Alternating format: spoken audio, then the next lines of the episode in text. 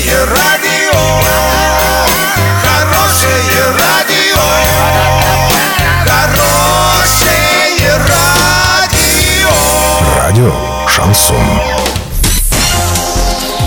С новостями к этому часу Александра Белова. Здравствуйте. Спонсор выпуска магазин «Строительный бум». Низкие цены всегда. Картина дня за 30 секунд. Школьникам Орска предлагают нарисовать зимнюю историю из сказки.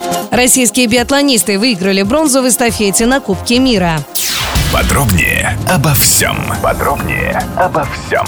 Школьникам Орска предлагают нарисовать зимнюю историю из сказки «Снежная королева». Спектакль сейчас проходит в драмтеатре. Передать образы зимней истории по мотивам известного произведения Ганса Христиана Андерсона необходимо с помощью кистей и красок. Работы будут приниматься до конца февраля.